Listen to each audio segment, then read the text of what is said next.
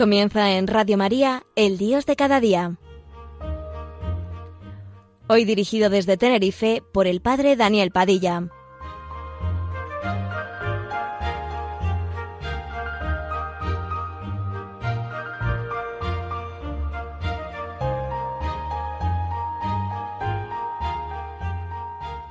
Buenos días amigos. Comenzamos nuestro programa en este mes de mayo y quiero titularlo Santa María de la Esperanza. El mes de mayo siempre ha sido un mes dedicado a María y recuerdo aquellas palabras del Papa Francisco en la pasada Semana Santa. Tenemos derecho a la esperanza. Feliz Pascua a todos y comenzamos.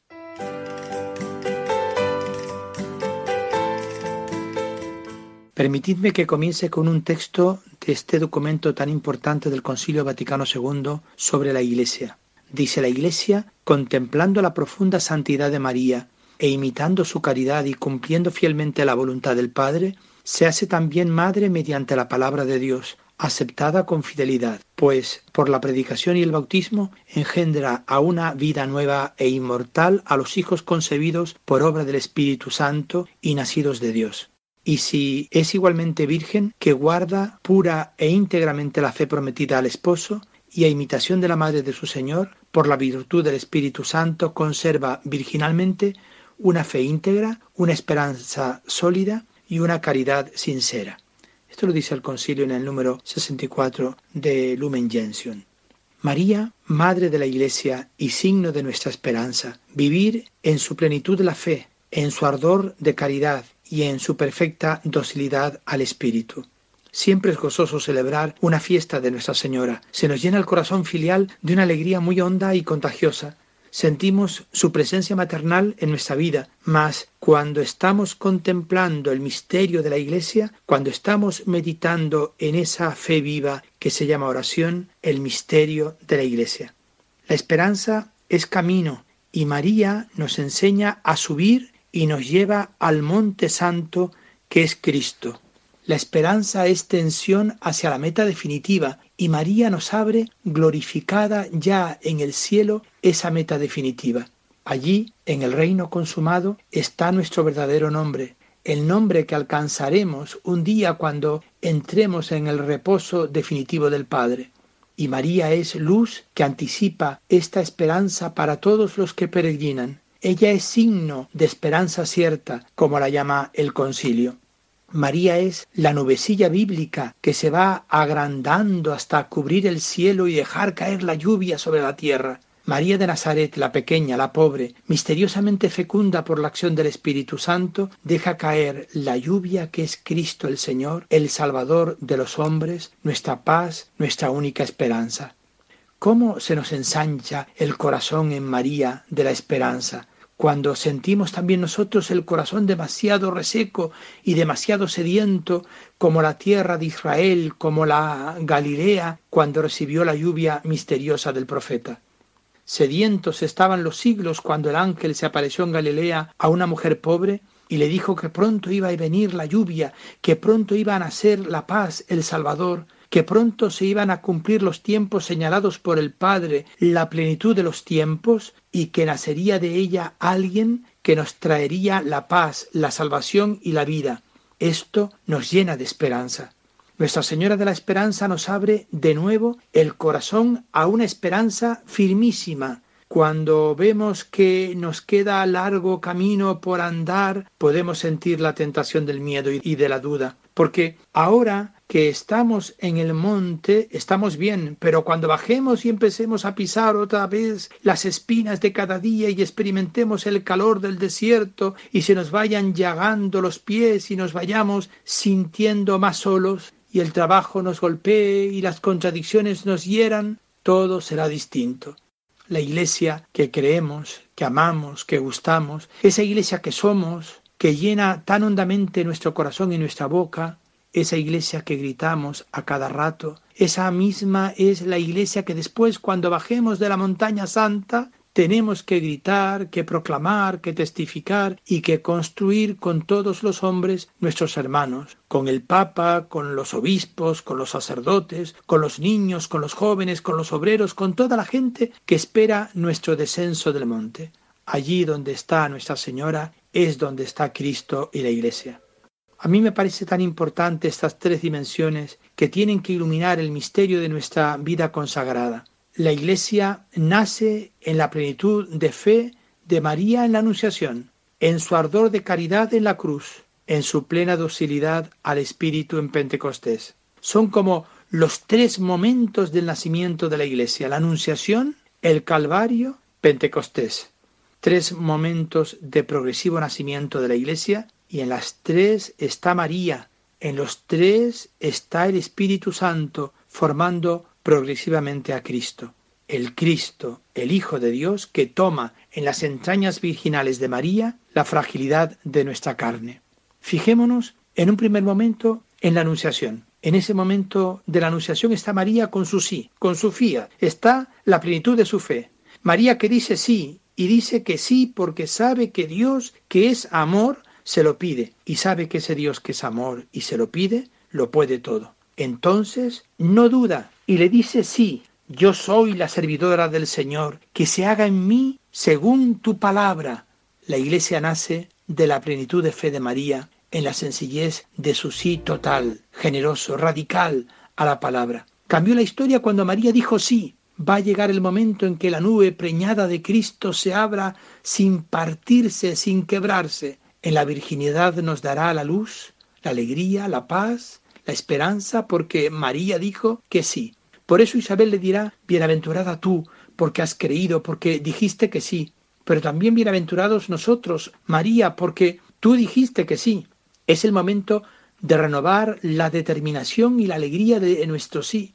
En la plenitud de fe de nuestro corazón nacerá la iglesia, esa iglesia que debemos llevar después en misión, que debemos a todos los hombres gritar, Señor, cuántas cosas me has mostrado, cuántos horizontes me has abierto, yo cierro los ojos y como María de Nazaret te digo que sí, para que la iglesia empiece a nacer en mi corazón. Yo te digo que sí con toda el alma. Señor, creo, te sigo, te digo que sí, soy tu siervo, hágase en mí según tu palabra. Vuelvo, Señor, con más conciencia que nunca a renovar el sí que dije en mi bautismo y que pronuncié después a lo largo de tantos momentos de mi vida conscientemente de forma más definitiva cuando recibí otro sacramento que ya me identificaba en un camino determinado o en una decisión completa de la vida. Señor, te digo que sí desde el corazón de Nuestra Señora, la Virgen fiel. Ahí empieza la Iglesia en tu vida. Pero demos un paso más, lo hemos celebrado en estos días pasados, la presencia de María en el Calvario y cómo el Calvario está lleno de esperanza. Es el segundo momento de este nacimiento de la Iglesia, es el ardor de caridad de María, ardor de amor, cuando se expresa más plenamente este amor. Podríamos preguntarnos cuándo. En la donación de la cruz. Ahí está el signo más pleno del amor. Y ahí del costado de Cristo que se da, que muere por amor al Padre y a los hombres, nace la Iglesia simbolizada en la sangre y en el agua. Bautismo y Eucaristía, Espíritu Santo en el agua y en el fuego. Nace la Iglesia del costado del Cristo y allí está María, serena, al pie de la cruz. Junto a la cruz de Jesús estaba María, su madre. En este amor de María nace también para nosotros la Iglesia. Gracias María porque también allí dijiste que sí, pero gracias porque no fue solamente en la cruz, porque tu amor se hizo contemplación primero y se hizo servicio a los hermanos. Después, porque tu amor se hizo redención siempre y culminó en la cruz. Se hizo contemplación en el amor y se hace profundidad, intensidad, intimidad y convivencia con él. María que guarda todas estas cosas y las conserva en su corazón. El amor se ha hecho contemplación, pero el amor se ha hecho después servicio en María, que sale presurosa hacia la montaña donde está Isabel para llevarle la presencia de Cristo el Salvador, para hacer caer anticipadamente algunas gotitas de esa lluvia que ha sido engendrada en ella y por ella. El amor se hace servicio en Caná de Galilea, cuando María anticipa en cierto modo la hora de Jesús, resolviendo un problema a los jóvenes esposos. El amor de María siempre se hizo servicio. El amor de María se hace redención cuando nos entrega a Jesús en una inmolación total, en pura fe, partiéndosele el alma en un sufrimiento tremendo, en un martirio espiritual, solo posible en una grandeza tan fuerte como la pequeñez de María. En esa inmolación se da la redención, el amor que se hace redención en la Iglesia. ¿Cuánto tenemos que aprender? María, enséñanos también a nosotros a vivir así. Queremos que la Iglesia nazca en nuestro ardor de caridad, un amor, Señora, que sea contemplación continua y servicio generoso a los hermanos, que sea sobre todo una oblación gozosa en la cruz. Hemos pensado en la cruz, hemos meditado, hemos descubierto y saboreado el misterio de la cruz. Ayúdanos a que nazca en nuestro corazón la Iglesia. Te invito a escuchar esta canción Santa María de la Esperanza que nos da serenidad y nos llena en el corazón sobre todo cuando ofrecemos nuestra vida en un acto absoluto de confianza a María.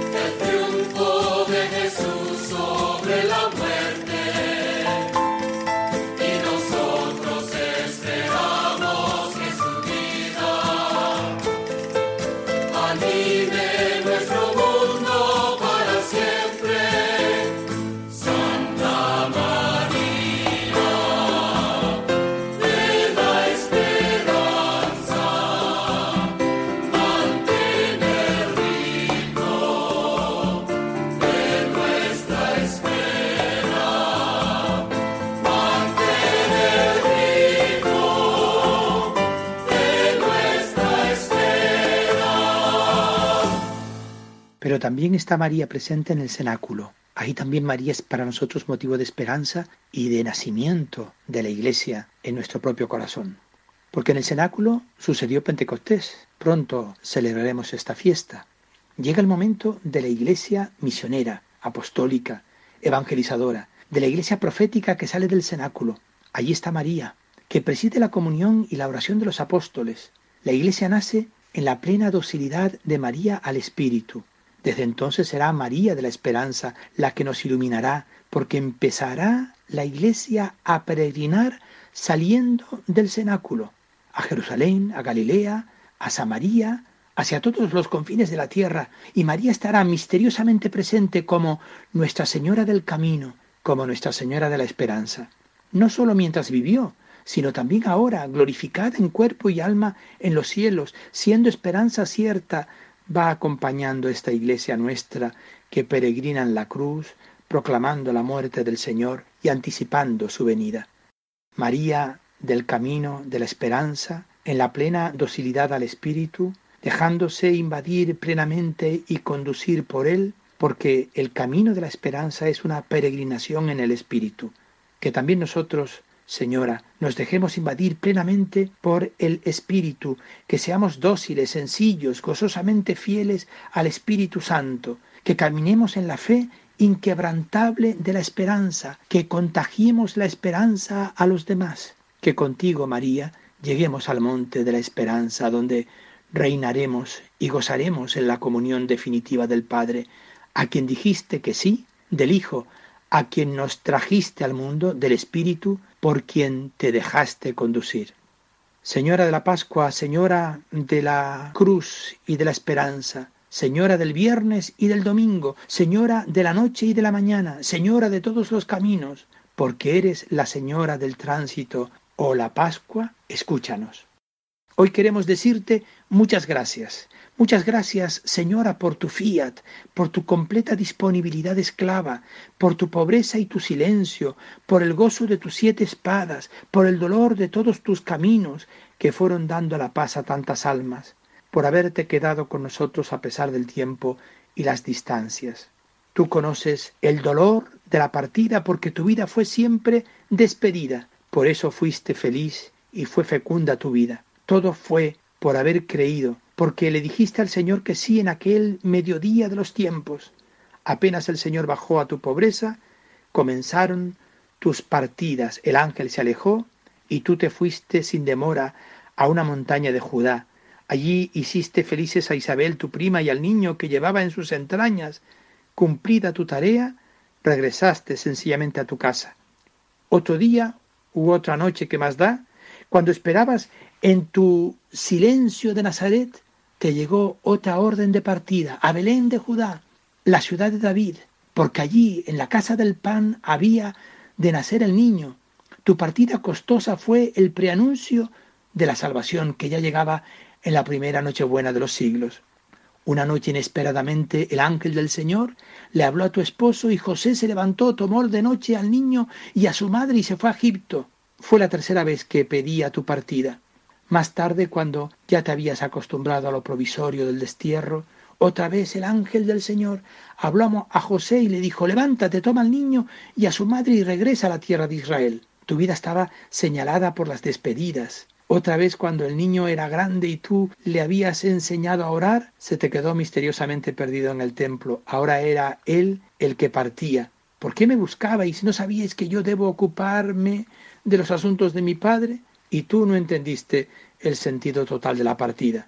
Después en Cana de Galilea, cuando se manifestó el Señor en los primeros signos por hacer bien a los demás, tú te olvidaste de ti misma y le pediste que adelantara la hora de su partida, y él partió a llevar la buena nueva a los pobres, a anunciar a los cautivos la liberación y a los ciegos la vista, a dar libertad a los oprimidos.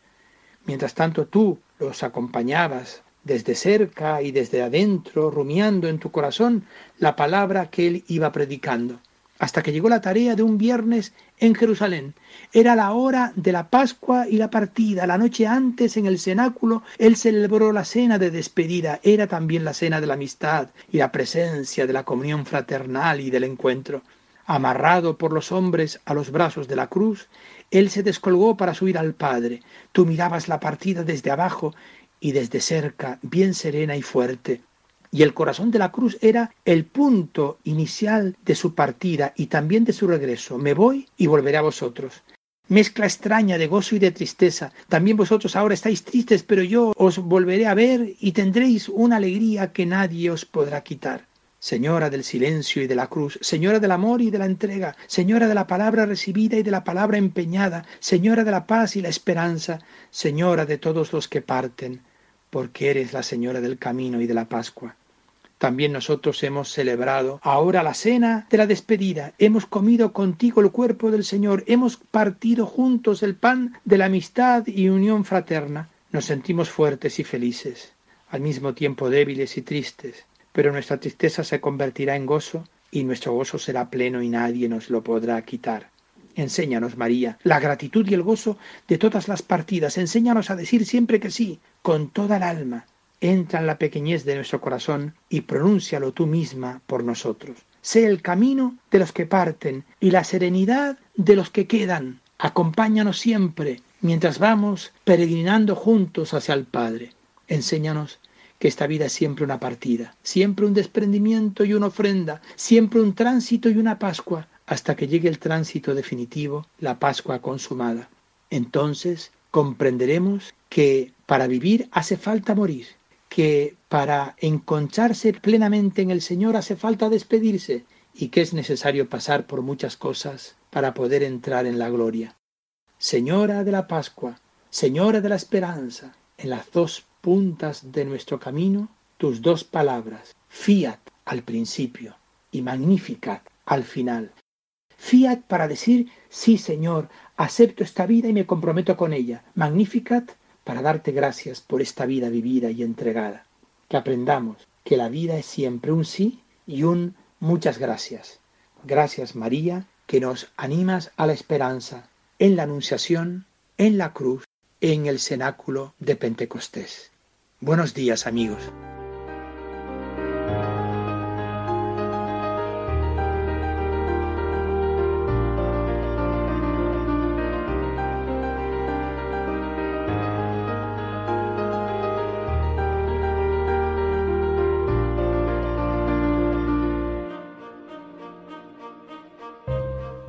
Finaliza así en Radio María, El Dios de cada día, hoy dirigido desde Tenerife por el Padre Daniel Padilla.